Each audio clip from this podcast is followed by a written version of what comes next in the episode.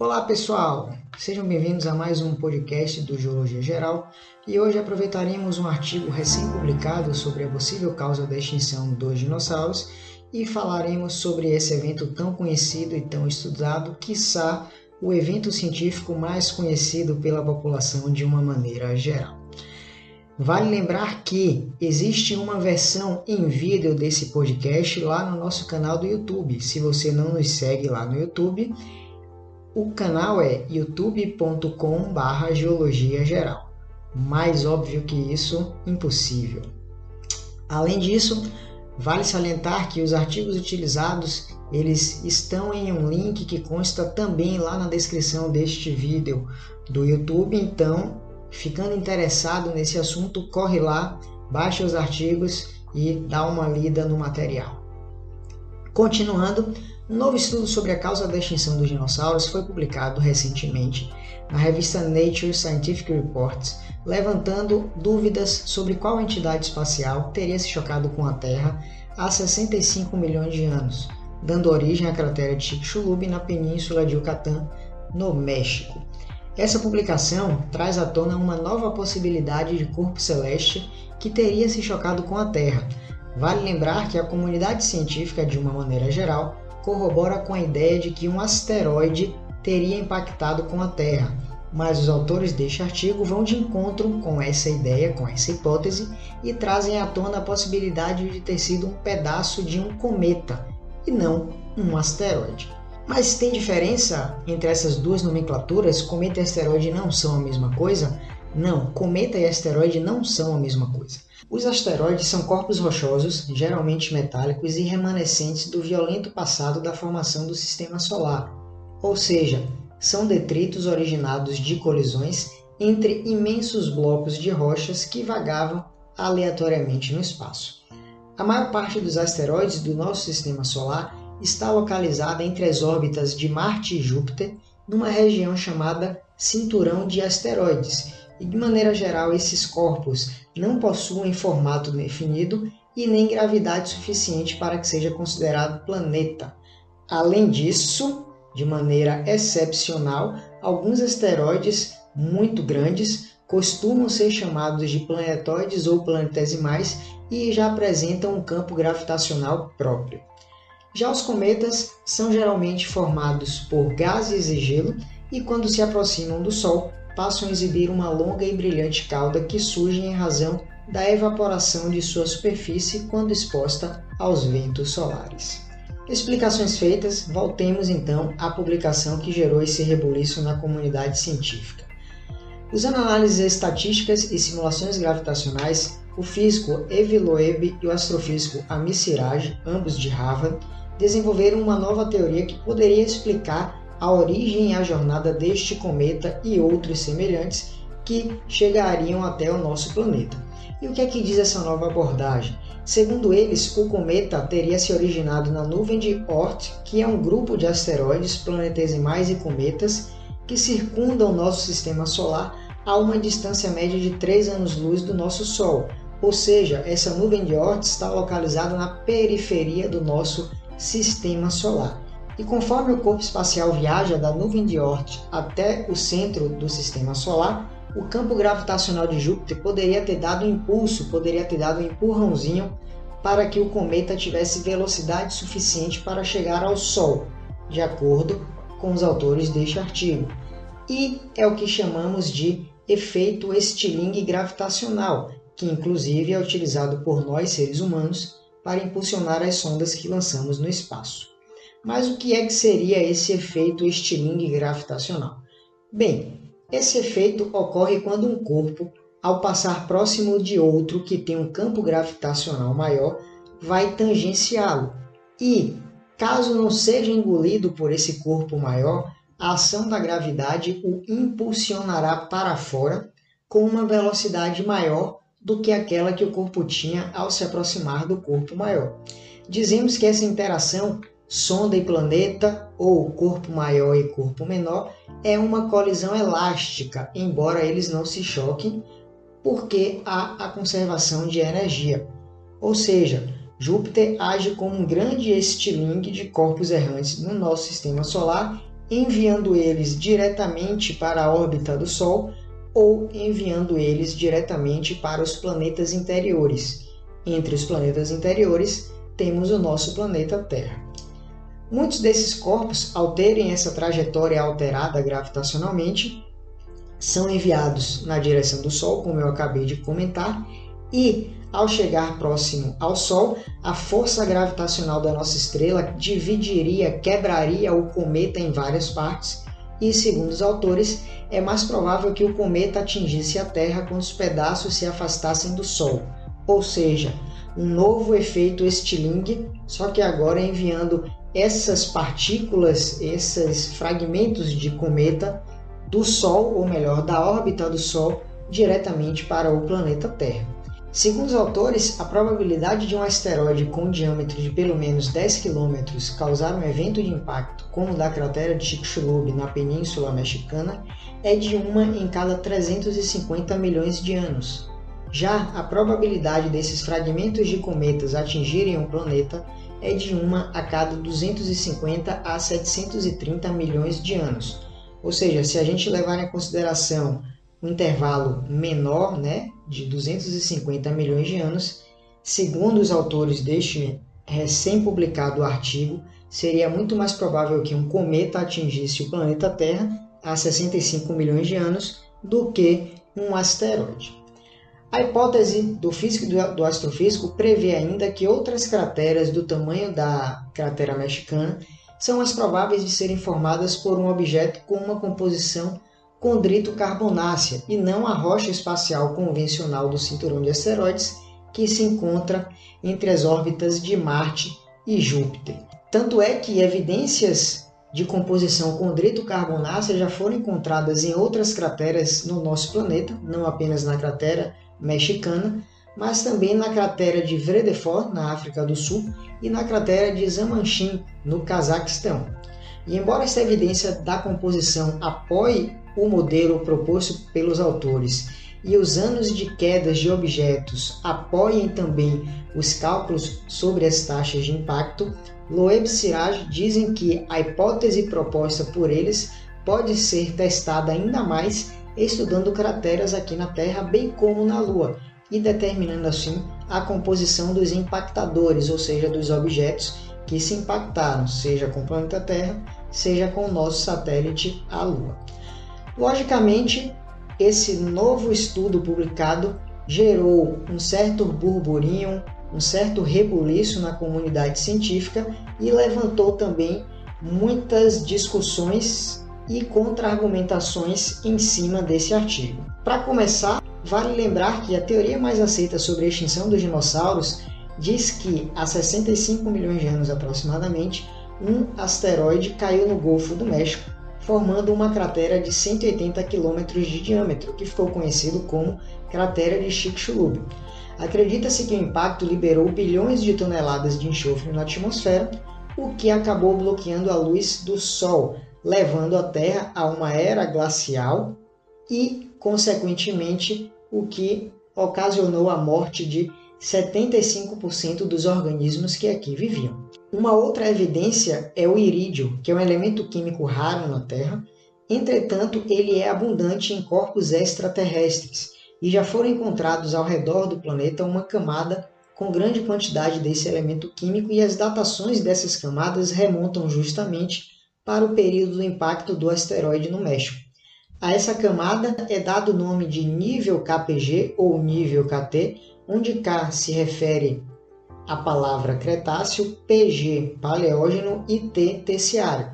Lembrando que o Paleógeno faz parte do Terciário, ou seja, os termos KT e KPG se referem ao mesmo evento, sendo que o termo KT era usado mais antigamente e o termo KPG tem sido utilizado mais recentemente. Inclusive há aqui no Brasil o registro desse nível KPG no estado de Pernambuco. Uma outra contra-argumentação diz respeito às proporções entre o tamanho da cratera mexicana e o tamanho estimado do cometa por esse estudo mais recente. Esses autores, Avi Loeb e Ami Siraj, estimaram em cerca de 6,5 km de largura o cometa que teria se impactado com o nosso planeta. E outros pesquisadores argumentam que o corpo espacial precisaria ter pelo menos de 10 a 12 quilômetros de largura para fazer uma cratera do tamanho de Chicxulub. Vale salientar ainda que um dos pesquisadores que mais conhecem a cratera mexicana, David Kring, inclusive é o descobridor desta cratera, disse: Não há absolutamente nenhuma evidência que prove que seu modelo está incorreto. Mas, por outro lado, há muitas evidências que apontam para um asteroide como causador de impacto mais provável. Ou seja, a ausência de evidências mais concretas no estudo mais recente publicado não é evidência de ausência. Isso só quer dizer que essa nova hipótese precisa ser mais estudada e mais bem analisada. Uma outra publicação científica analisou a região do impacto, comparando com outros possíveis locais em que isso poderia ter acontecido, e chegou à conclusão que, de todos os lugares do mundo em que um asteroide poderia ter atingido a Terra há 65 milhões de anos, a Península de Yucatán foi possivelmente o pior. De acordo com esse estudo de 2017, a extinção ocorreu porque o asteroide se chocou com uma região composta predominantemente de rochas sedimentares ricas em hidrocarbonetos, como por exemplo o petróleo. E quando ocorreu o choque, uma enorme quantidade de fuligem foi arremessada na atmosfera. Segundo esse artigo, apenas 13% da superfície da Terra é composta de rochas que poderiam ter lançado tanto material particulado na atmosfera. Ou seja, se o asteroide tivesse acertado qualquer outro lugar, os dinossauros não aviários poderiam não ter sido extintos. As estimativas foram feitas com base na reconstrução de um mapa do Cretáceo né, para analisar justamente as regiões onde teriam essas rochas ricas em hidrocarbonetos, que geralmente são áreas costeiras, se alinhando com as regiões modernas de petróleo e gás. E embora chuvas tenham lavado rapidamente a maior parte da fuligem de altitudes mais baixas, milhões de toneladas teriam permanecido circulando na alta atmosfera, reduzindo a luz solar que incide sobre a superfície. Isso fez com que a média global do planeta ficasse entre 7 a 10 graus Celsius negativos, o suficiente para causar um resfriamento global extremo, que é chamado por muitos de inverno de impacto. Um outro estudo, também de 2017, já adiciona um outro elemento químico nessa história tenebrosa da extinção dos dinossauros, que é o enxofre. Essa publicação descobriu que o impacto provavelmente lançou enormes quantidades de enxofre, o suficiente também para contribuir com o resfriamento do planeta.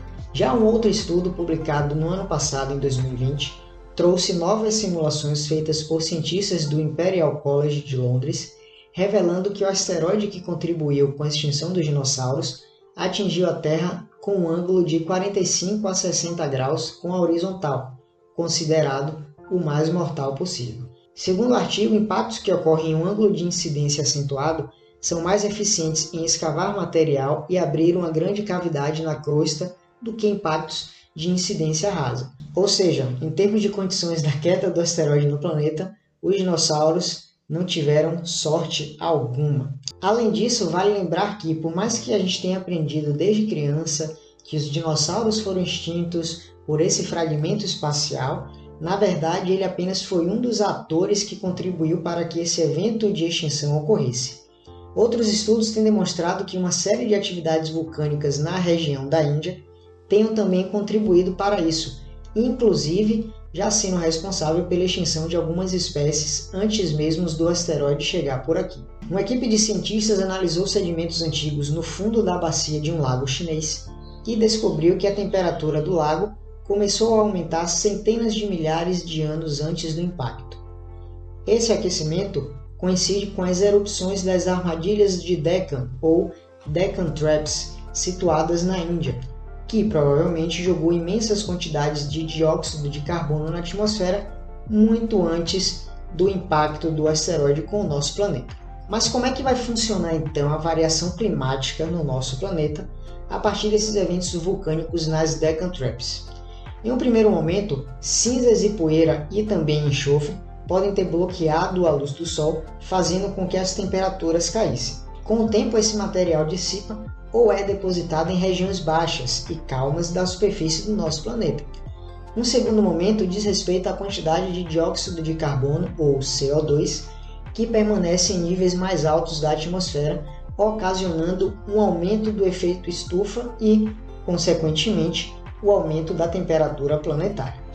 Com os dinossauros extintos, abriu-se então a possibilidade para a evolução de mamíferos e cá estamos nós hoje. Para finalizar esse podcast, eu vou ler o trecho do livro Ascensão e Queda dos Dinossauros de Steve Bussard, que, com toda a liberdade literária que lhe é permitido, só que também baseado em estudos científicos e evidências científicas, descreve o possível momento do choque do asteroide ou cometa com o nosso planeta.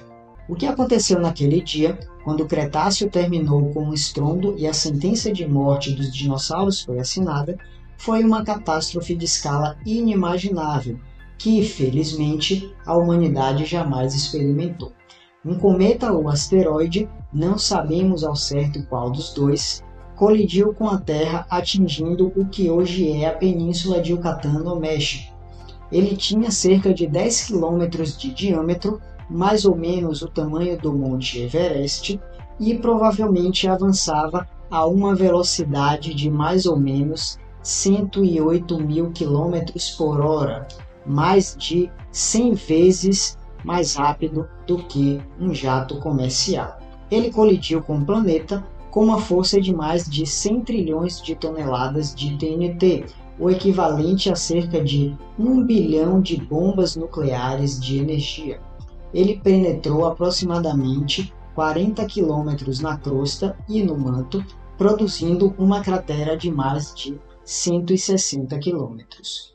Com a colisão entre o asteroide e a Terra, uma quantidade imensa de energia foi liberada, produzindo ondas de choque que fizeram o chão tremer como um trampolim. Esses terremotos alcançaram por volta de 10 graus na escala Richter, algo muito mais forte do que as civilizações humanas jamais testemunharam. Alguns desses terremotos provocaram tsunamis no Atlântico que arrancaram rochas do tamanho de casas e as carregaram para o continente. A energia da colisão vaporizou o asteroide e a rocha estratificada que ele atingiu. Poeira, areia, rocha e outros escombros produzidos pela colisão foram lançados ao céu. A maioria em forma de vapor ou líquido, mas alguns outros como pequenos pedaços sólidos de rocha. Parte desse material passou da atmosfera para o espaço sideral, mas o que sobe, contanto que não alcance a velocidade de escape, tem que descer. E foi isso que aconteceu. A rocha liquefeita esfriou, transformando-se em blocos vítreos e lanças em forma de lágrimas, transferindo calor para a atmosfera e a tornando um forno. As temperaturas intensas incendiaram florestas. Talvez não em todo o mundo, mas sem dúvida em grande parte da América do Norte e em um raio de alguns milhares de quilômetros da península de Yucatán. Vemos os vestígios tostados de folhas e madeiras, o tipo de material deixado por uma fogueira apagada, nas rochas depositadas com o choque do asteroide. A fuligem dos incêndios e também outras partículas de poeira e sujeira levantadas pelo impacto, mas leves demais para cair na Terra, passaram a flutuar na atmosfera, bloqueando as correntes que fazem o ar circular pelo globo até deixar o planeta inteiro na escuridão. O período que se seguiu, que se acredita ter sido equivalente ao inverno nuclear global, provavelmente matou a maioria dos dinossauros em áreas distantes da cratera ardente. Então é isso, pessoal. Espero que vocês tenham gostado deste podcast sobre as causas da extinção dos dinossauros. Se tiverem sugestões de temas, procura a gente que preparamos para vocês. Não esquece de nos seguir no Instagram, no YouTube e também aqui na plataforma de podcast. Em bom nordestinês, um cheiro em todos e até mais.